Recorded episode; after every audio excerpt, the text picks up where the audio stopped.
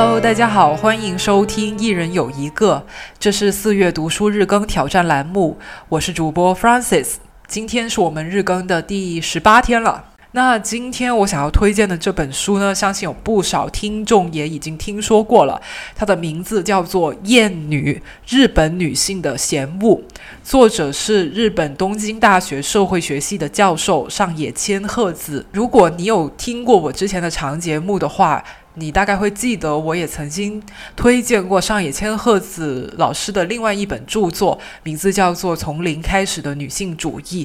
那听名字你都知道了，上野千鹤子呢，她是一个专门研究女性主义的呃社会学家。这本《厌女》主要就是她运用一些社会学的理论框架去分析社会中无处不在的厌女文化跟现象的。我会说，只要你是识字的。你都应该去读这本书，好吗？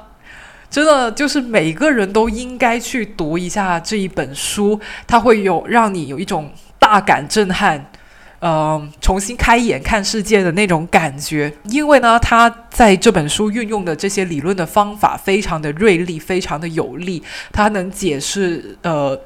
现实生活里面很多我们习以为常、熟视无睹的一些呃厌女的文化跟现象，我们都没有想过，那其实就是厌女的表现，或者说呃没有。知道那些情况让我们觉得很不舒服，但是从来没有想明白为什么它会让我们感觉到那么的难受，所以它会给你很多新鲜的启发。但是另一方面，我又必须要承认，阅读这本书的体验并不是那么的愉快的。倒不是因为社会学家写的学术著作过分艰深，相反，这个你完全不需要担心，他这本书还是很容易读懂的。而且上野千鹤子她还是一个很幽默的女性。阅读体验不愉快的原因，就是这本书它逼着你去正视、去直面一些社会比较黑暗的人性里面比较阴暗的一些部分。这些可能你以前都不太觉得有什么问题的东西，现在上野千鹤子就非常勇敢、非常英勇的把它一一罗列在你面前，告诉你这些都是不可以的、不合理的、有问题的。然后当他这么跟你说了以后，你以后就再也不能假装那些东西不存在了。所以这也是我说的睁眼看世界，也是有睁眼看世界的痛苦的。所以呃，这就大概是我自己读这本书的时候一个呃阅读体验吧。那接下来我就跟大家介绍一下《厌女》这本书，它讲了些什么。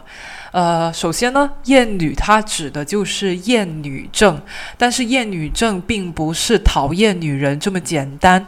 它有更丰富的意涵，它是指歧视、蔑视女性，具体表现为不将女性看作是跟男性一样的性主体，而是把女性他者化、客体化，也就是说，仅仅把女性当成是泄欲的对象。不要以为只有男人才会有厌女症哦，女性同样也是有可能会有厌女症的。那在女性身上，厌女症就是表现为自我嫌恶。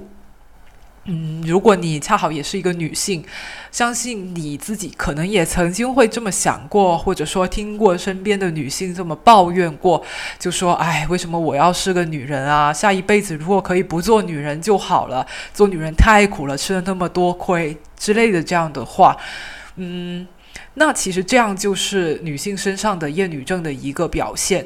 在介绍这本书的时候，非常有必要跟大家简单的讲一讲它的这个理论框架到底是怎样的。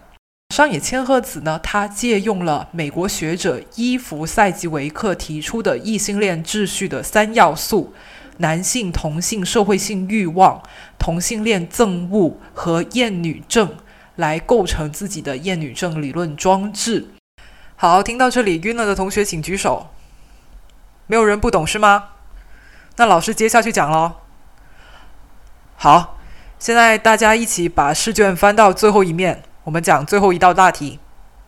哈哈，不是了，我还是会跟大家简单粗暴的解释一下这到底是怎么一回事。啊，简单的来说呢，男性同性的社会性欲望，它的意思就是说呢，男人他们比较重视呃。其他男人对他的评价啊，一个男的他算不算一个真男人呢？不是由我们女的说了算的，我们女的说了你好 man 哦，这都是不算数的。主要就是要看别的男人啊认不认他是个真男人，只有别的男人说他是个真男人，那他才算是个真男人。好，那第二个同性恋憎恶又是什么呢？啊，简单来说就是恐同啊。好，但是这里讲的恐同呢，主要是讲直男对于男同性恋的憎恶。第三个是厌女症，那厌女症前面已经介绍过是什么意思了，老师在这里就不再赘述了，请同学们回去复习之前的笔记。好，那接下来我们来讲讲男人这个定义到底是怎么形成的。好，上野千鹤子他说呢，男人这个定义主要是靠对女人的他者化来形成的，也就是说，男子气概等于不是或者不像女人。哈，他们先去筛选出啊，识别出一些行为啊、气质啊，啊，说这些都是女人的行为啊，这些都是娘的。啊，不够 man 的啊，那剩下那些就都是真男人的优秀品质了。他们就是通过这种啊只认他者啊，把女人他者化的方法来确定什么是男人。那前面我们说了啊，男的如果他想要成为一个真男人，他必须要获得他的男性同伴的认可。那他总得要做点什么来证明自己是个真男人，对吧？那他需要递交一个投名状。那这个投名状呢，就是要去插女人。啊，为什么会是这样呢？啊，这主要是弗洛伊德说的，因为弗。洛伊德呢，他做过一个呃小男孩如何成长为一个异性恋男子的这样一个研究，他就发现啊，在一个爸爸。妈妈还有小男孩组成的家庭关系里面，只有当小男孩与父亲产生认同，渴望成为父亲，渴望成为像父亲那样，呃，做一个拥有妻子的啊，拥有女人的男人的时候，那他长大才有可能会成长为一个异性恋的男人。那所以呢，一个作为一个异性恋的男人，你的显著标志就是你会去插女人，你有一个女人可以插啊。所以这就是直男的立身之本，他去插女人。用学术的语言来说呢，就是一个异性恋的男性，他必须是性的主体。相信已经有聪明的同学发现了，就是在这个父权社会跟厌女文化之下，其实是没有我们女的什么事的。我们就是男的用来确认自己是个真男人的一个道具而已。那所以男人最大的恐惧是什么呢？就是被人插。啊，因为被人插，他就是被女性化了，就是性的主体地位失落了，就是男人的立身之本没有了。那我们再想一下，到底什么时候男的有可能会被插呢？啊，显而易见，就是男性的群体里面出现了同性恋者的时候，哈，因为同性恋者他们的欲望对象正正就是男性嘛。那如果呃直男的群体里面突然发现有一个隐秘的男同性恋者，他们就会觉得怎么样啊？菊花不保了，所以这他们就觉得很担心，很担心，要立马把这个男同性恋给啊排挤驱逐出去啊！我们直男的纯净圈子里面不容得这种异类跟败类去污染我们的菊花。那所以这就。就是啊，直男群体他们产生同性恋憎恶的原因，那这个就是我们社会异性恋秩序运作的基础。讲到这里都跟得上吧？明不明我的意思？好，那下次考研题目的时候看到名词解释“男性同性社会性欲望”，知道要怎么做了吧？好，那我们接下来讲下一题啊，接下来我们要讲论述题啊，大题了啊。满分三十分啊，得论述题者得天下啊！近几年的女性主义社会学的考研题目呢，在大题上都出现了同一道题，就是解释厌女文化如何形成啊！所以就说明什么？厌女这个知识点啊，它同时也是一个高频考点啊！高频考点，打瞌睡的同学啊，请醒一下！高频考点哈，那我们要怎样组织一个好的答案呢？那接下来我们就看一下东京大学社会学系教授啊，著名的女性主义社会学家上野千鹤子教授提供的标准答案：男人的同性社会性欲望建立在厌女症的基础上，由同性恋憎恶来维系。这就是赛吉维克教给我们的精彩理论。上述理论术语可以换成更易懂的口语化表达，即相互承认对方为男人的人们之间的团结。是通过将没能成为男人的人和女人排除在外加以歧视而成立的。男人的同性社会性欲望不但要歧视女人，还需要严格管理与同性恋的分界线，并不断地将之排除在外。这反过来证明，男人这个东西是建立在多么脆弱的基础之上。这个优秀的答案哈，建议大家全文背诵。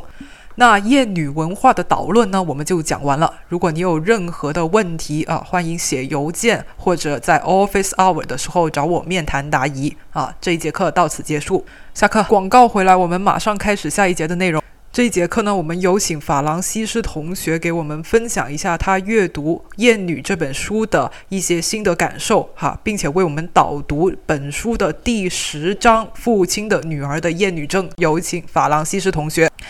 那接下来我就想分享一些我因为这个理论所以被启发到的一些思考吧。呃，不知道大家有没有去看姜思达最近在做的一个长视频节目，叫做 DV 计划。然后我最近看了他去采访王大卫的那一期。啊，王大卫呢，他是一个 rapper。后来呢，他想要做呃自己的专辑，想要自己写歌，他就发现自己肚里面好像墨水有点余额不足，那他就开始去读书啊，什么书都读，文学的、哲学的、理论的、学术的。然后他读书的这个事情呢，被他以前认识的那些 rapper 朋友知道了，他们就开始群嘲他，就说：“哇，你居然读书，rapper 读书，你好娘啊！”这样就又很恶毒的话去说他啊，还说什么真爷们不识字啊，这些是我在这个 DV 计划这个节目里面看到的。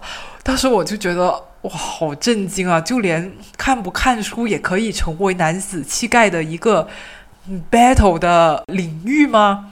嗯，然后我我想到的其实是，其实他们说的这个话，你倒过来讲也一样是成立的啊！真爷们就应该读博士，真爷们就应该搞哲学啊，真爷们就应该精通史学，真爷们就应该心怀世界啊，研究政治学。真爷们就应该读柏拉图、亚里士多德，对吧？这些话我相信大家都听过的，嗯，所以我当时就会觉得说啊，到底真男人是什么？我很困惑哎，你们能不能统一一下标准？到底识字还是不是不识字才算是真男人啊？那后来我就想明白了，也许就是谁嗓门大，谁就是。呃，谁就可以来定义什么是真男人吧？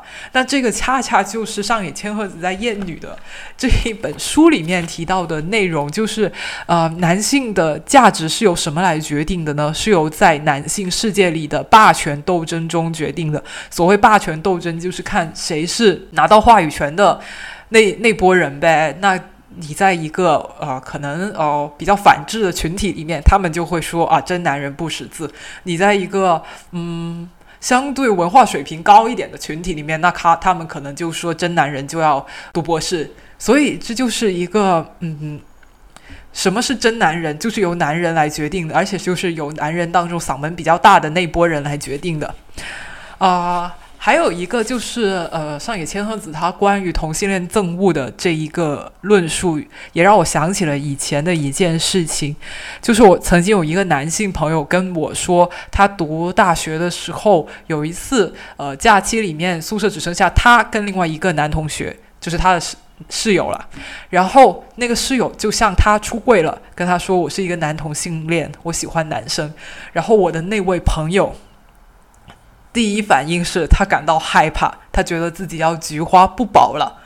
我当时其实是不太能理解的，因为哪怕你的室友是一个男同性恋，但不代表他就会对你有欲望啊，对吧？不是男男同性恋不是两眼放光，看到男的都都有欲望的好吗？就是，而且他也不一定会对你采取这个呃性的行为啊，对吧？嗯。我觉得我就对他仅仅因为对方的性取向而感到害怕这个事情，觉得有些难以理解。呃，我自己是女生，那我如果跟一个男性呃相处或甚至是独处的时候，我当然也是会害怕的。但是我反思了一下，也不是反思，就是我细想了一下，我们女性对男性的害怕其实不是出于他的性取向的，对吧？啊，我们害怕的其实是啊，我们可能体力上面。打不过，我们可能权力上面斗不过，还有就是呃社会机制并不保护我们，我们去报案可能会不了了之，还有就是社会文化会对女性受害者的羞辱，我们怕的是这一些东西，而我们女性其实是从来不会因为有一个男的跟我坦白说，哦你好，我是直男，我是异性恋，然后我就开始想心想，哦完了，我要阴道不保了，我们女的不会想这样的东西的嘛。所以我觉得上野千鹤子这个关于呃同性同性恋的憎恶的这一点，是因为男的很害怕自己失去这个呃性的客呃性的主体的地位，所以他们要把这一些有可能插他们的人给排挤出去。我觉得这一点就有很好的解答了我当年的困惑。哦。那上野千鹤子呢？她在《厌女》这本书里面分析社会文化的厌女症表现，其实是触及到社会的方方面面的。呃，比如说喜欢女人的男人的厌女症啊，还有无人气男的厌女症。无人气男就是那种呃男的里面比较 loser 的那种，没有人喜欢的男的，他们也是有厌女症的。还有儿童性侵犯者的厌女症啊，皇室的厌女症。大家都应该知道，就是日本的那个皇太子哦，现在已经当上皇帝了。就是现在这个雅子王雅子皇后，她不是只生了一个女儿嘛？然后当时宫廷的人催她生小孩，搞得她都抑郁了。那她就分析皇室的厌女症，还有。春宫图的厌女症，还有近代的厌女症，呃，特别厉害的，他就分析了母女关系还有父女关系的厌女症，这个后面我还会再详细说。还有女校文化的厌女症，嗯，还有一些根据社会事件去进行分析的，啊，东电女职员的厌女症，还有女人的厌女症，还有权力的色情化等等，所以，呃。他把你能想得到、没有想得到的厌女症都给你分析出来了，这也是这是这本书非常厉害的一个地方。那接下来我就讲一下我自己印象最深刻的一个章节吧。啊，我印象最深刻的其实是第十章，就是父亲的女儿的厌女症这一章，主要是讲父亲跟女儿的这段关系里面呈现的这些厌女症的面相。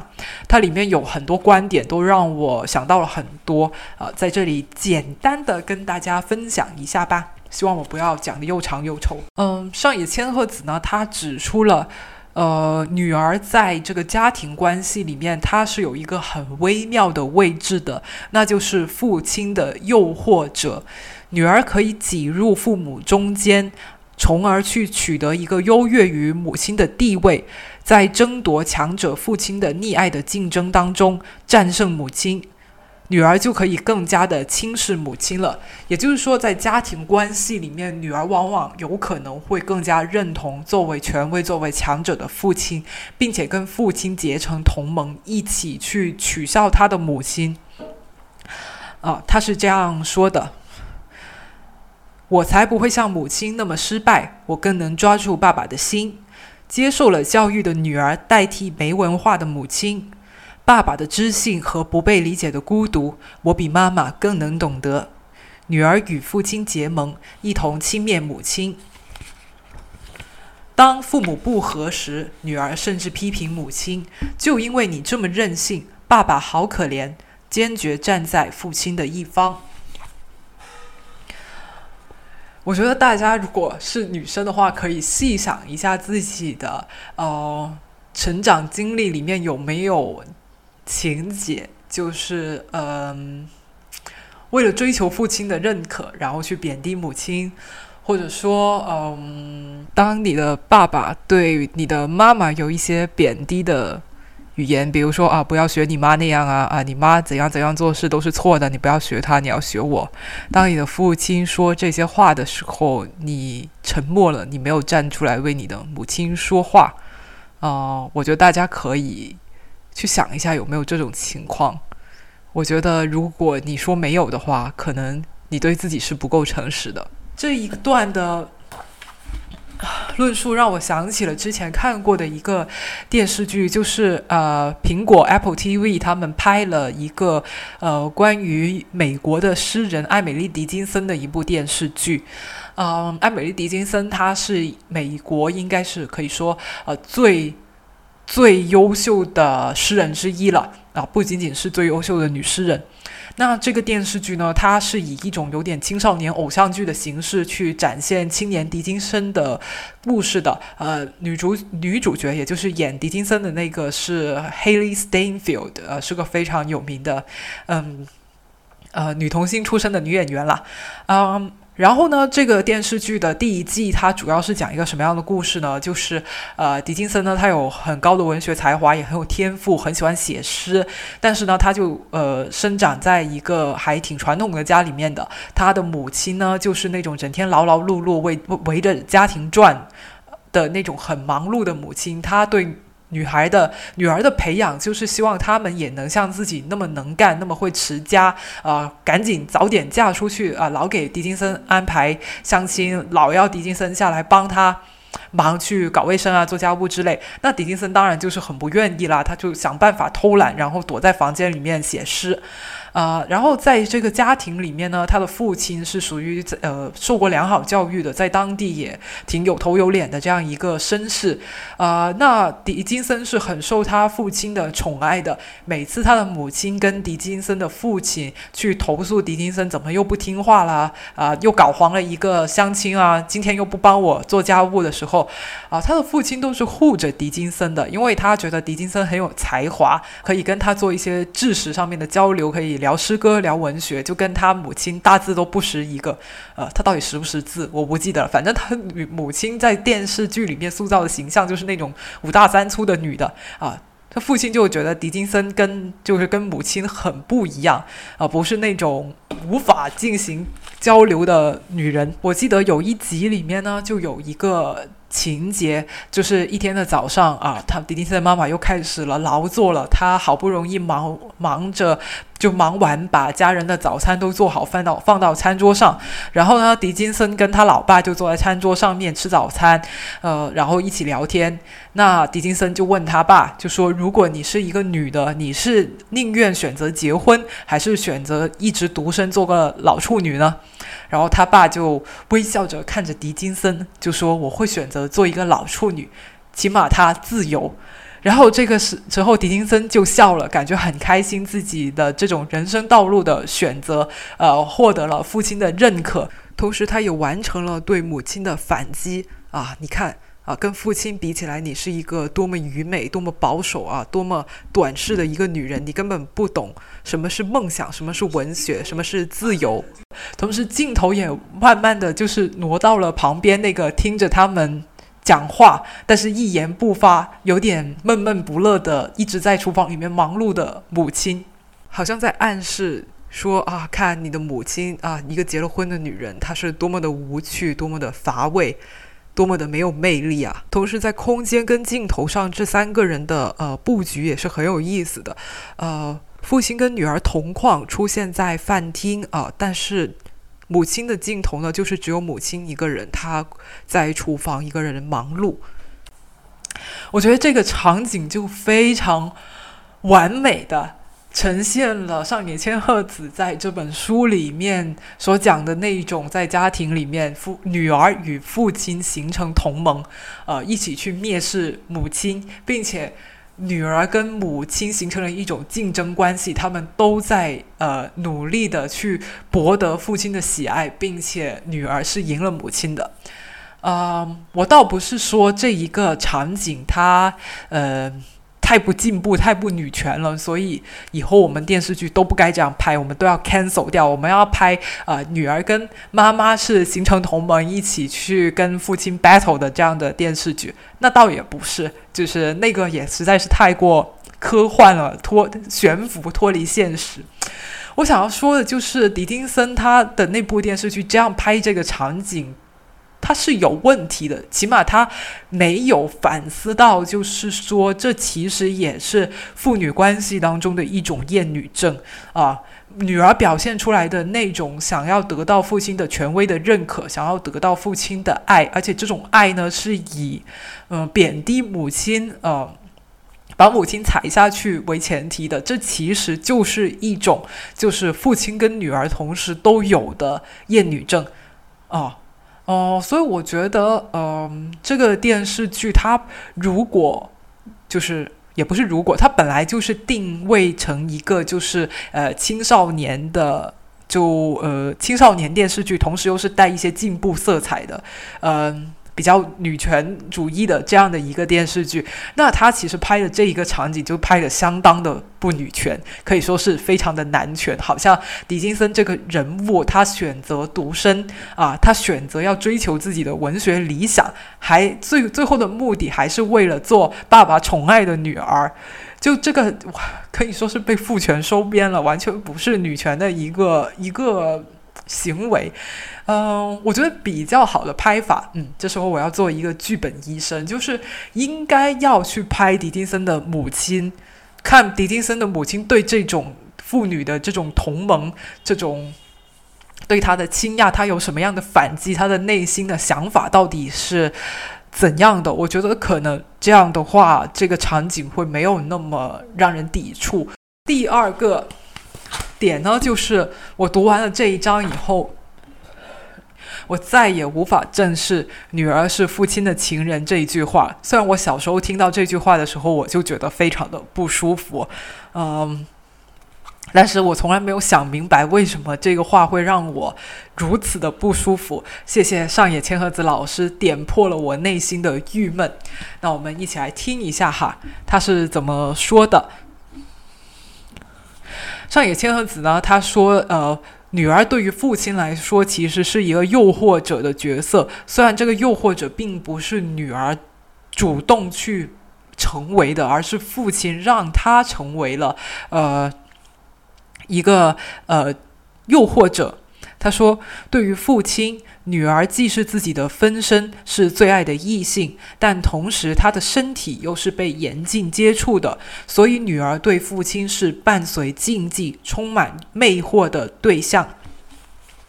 对父亲来说，女儿既属于自己，但又绝不能碰触的异性。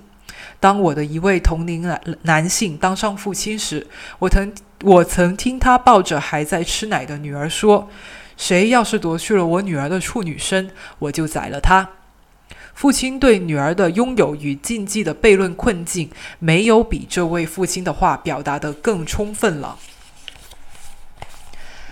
如果可能。一辈子也不让女儿离开身边，妻子只是至终也不能相互理解的异形的他者，而女儿总还有几分自己的克隆，也是自己精心养大的，有如皮格马列翁一般的对自己苦心之作的爱恋。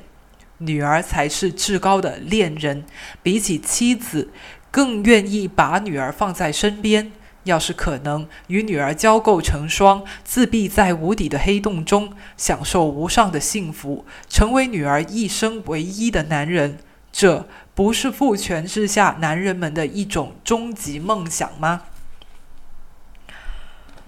啊！是不是听完了以后，你也觉得后背发凉，感觉非常非常的恶心呢？要怎么理解上野千鹤子刚刚讲的那段话呢？他的意思就是说，女儿其实承担了父亲对母亲的厌女症，以及父亲本人的自恋。啊，一个男的他是永远不可能像喜爱他的女儿一样去喜爱他的妻子的，因为妻子对于他来说是一个完完全全的客体，是一个他用来证明自己呃男子气概的一个道具。但是女儿不一样，虽然女儿也是女性，但是女儿好歹也是自己生出来的啊，有自己的 DNA，所以他就会觉得女儿是。要更好一些的，嗯，所以就是说，为什么女儿才是他最爱的他者？被谬的是，这一种爱是没有办法通往呃。欲望、肉欲的这个肉体的关系的，因为父女父女之间是不可以乱伦的嘛。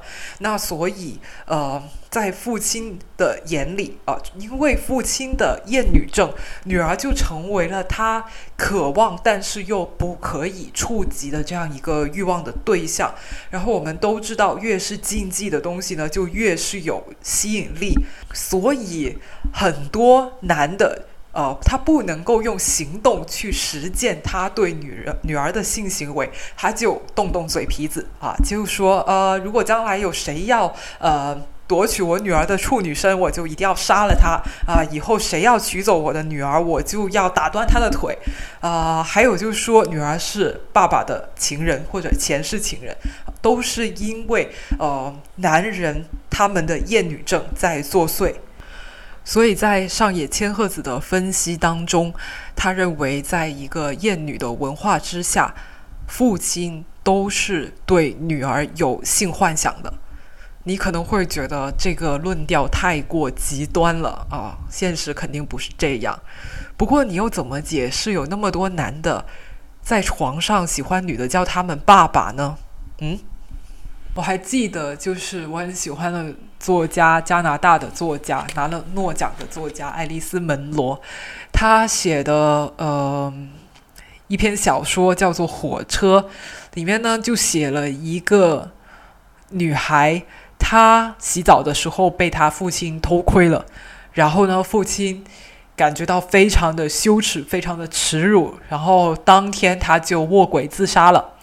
然后这个女孩从此她的人生一辈子都被毁了，她就生活停滞不前，在家里面一直呃摆着很多那些她父亲的遗物也不扔掉，呃一直维持着她就是十几岁青春期的时候的那些家里面的摆设，哪怕她已经五六十岁了还是那个样子，而且她一直以来还就是还觉得父亲的死是因为他，嗯。因为他知道了，父亲看到了他在偷看，啊，他说就是他会觉得就是因为他戳穿了他父亲在偷窥他洗澡的这个事情，所以他父亲才要卧轨自杀。他觉得自己应该要为此负责，同时他也啊。不知道该怎么去理解父亲偷看他洗澡的这个事情，他为父亲找了很多的借口，比如说，呃，他的妈妈常年身体不好啊，卧床啊，没有办法满足父亲的这个性需求。那他父亲还是一个对吧，中年男子，那肯定有这种生理的欲望的呀。那他作为女儿，他也。他他那个时候正是青春期，那在父亲面前走来走去，父亲肯定也是忍得很难受的呀。他他除了偷看我洗澡，他还能做些什么还一直的去给他父亲去开脱。但是你读了，呃，上野千鹤子写的《艳女》，读了他对这个父女关系当中的艳女表现的这个分析的话，你就会明白这一些的开脱完全都是。bullshit，归根到底就是父亲的那种厌女症，他就是在这个应该说，归根到底就是在这个父权制的社会下面，在这个厌女的文化的背景下面，男的他们就是无法克制的对自己的女儿有这种欲望，然后差别就是。有些人可能只是想想没有做，有些人他就真的是采取行动了。那篇小说写的非常精彩，推荐大家去看。这一章还有一个让我很震撼的分析，就是上野千鹤子他分析了为什么有一些出身很良好的，呃，在一些中产的很富裕的家庭出身的女孩，他们会选择了一种就呃主流社会认为是自甘堕落的，呃糟蹋自己的一种生活方式，呃，他就去分析那些嗯。就是富家女孩为什么选择了去做妓女的个案，啊，他就认为这样其实是父亲的女儿，她去反向利用父亲的这个厌女症，反向的利用自己作为父亲的诱惑者的一个角色，去向父亲复仇。因为对于父亲来说呢，女儿的身体就是嗯最最金贵的东西，他渴望又永远都得不到。那这些女儿们，她们就觉得说好，我就。呃，我我就让这个你觉得很宝贵的东西，我就去糟蹋它。我们知道，破坏他人很珍视的东西，其实也是一种对他人的暴力嘛。那所以，呃，父亲的女儿就是用这种方法去报复他们的父亲。只是这一种方法，可以说真的是呃，损敌一千，自损八百。那真正是说明了，呃。父亲的女儿，他们的地位是非常非常的弱小的，他们是绝对的弱者，可以选择的反抗空间非常的狭小。他也在书里面引用了另外一位社会心理学家艾利克·埃里克森，呃的观点。他们就说，就是呃，这一些有自毁呃倾向的少女，她们往往都是出生于一些就是父亲的权威非常的呃。根深蒂固、不可动摇的家庭啊，比如说牧师、教师类的家庭，因为在这种家庭里面，父亲有权威性和压制的倾向，在父亲面前弱小无力的他们，通过自伤自罚向父亲复仇。嗯，我就想到一个，嗯，可能跟这个也没有太大关系，就是我以前在上学的时候，听我们学校的心理咨询师。心理咨询中心的老师办的一个讲座，他呃做过很多我们学校的学生的心理咨询跟呃干预方面的工作。他说，在大学里面，大部分就是患有抑郁的学生都是来自于教师家庭。唉，所以大家不要太过于啊。羡慕啊，或者说啊，家里有老师啊什么的，肯定就很能辅导学习啊。嗯，反正都是有好有坏的吧。还有男的啊，下班就不要再想着当什么牧师啊、老师啊，回家啊讲课啊、布道啊，不拉不拉不拉，跌来跌去的。回家了呢，就好好发挥家庭工具人的角色啊，多承担家务，多分担育儿责任，别再搞那些有的没的了。没有人想要你在家里面做牧师、做老师，好吗？好啦，再讲下去就要天亮了哦，不对，你们来说就是要天黑了。那今天的节目就分享到这里吧。呃，不知道你喜不喜欢我今天聊的内容呢？啊，如果你感觉被冒犯，然后觉得我是极端女权的话，千万不要来网暴我。你们可以去东京大学社会学系去举报上野千鹤子，不过他好像已经退休了。好啦，那今天的节目到现在就结束了，我们明天再见，拜拜。